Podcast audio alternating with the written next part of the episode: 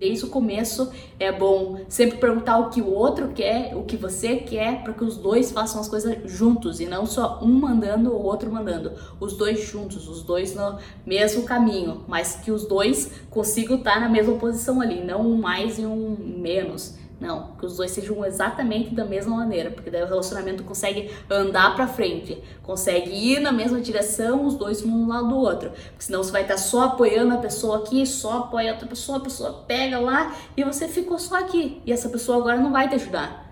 Então, pô, os dois, você, você, você, você e, cara, um equilíbrio entre vocês dois, que daí os dois conseguem agarrar lá o que tanto almeja e o relacionamento fica mil maravilhas.